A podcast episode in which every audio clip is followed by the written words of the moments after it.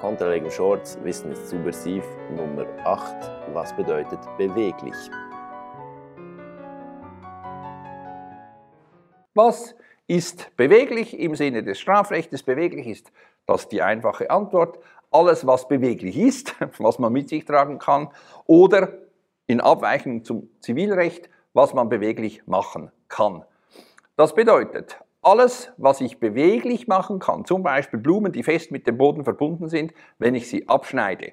Ähm, ich kann auch Erde, die ich aus dem Boden ähm, hole oder einfach vom Boden entferne, beweglich machen. Ich kann Erde stehlen, äh, die einfach auf einem Feld liegt. Ich kann in extremis vielleicht sogar ein Haus ähm, stehlen, insofern als ich es beweglich mache, ähm, wenn das mit dem Haus überhaupt möglich ist gibt Häuser, die nicht ähm, sehr ähm, ähm, fest mit einem Fundament verbunden sind, wo ich das Fundament nicht auch mitnehmen muss, aber ich kann sie beweglich machen. Anderes Beispiel wäre auch ein Baum.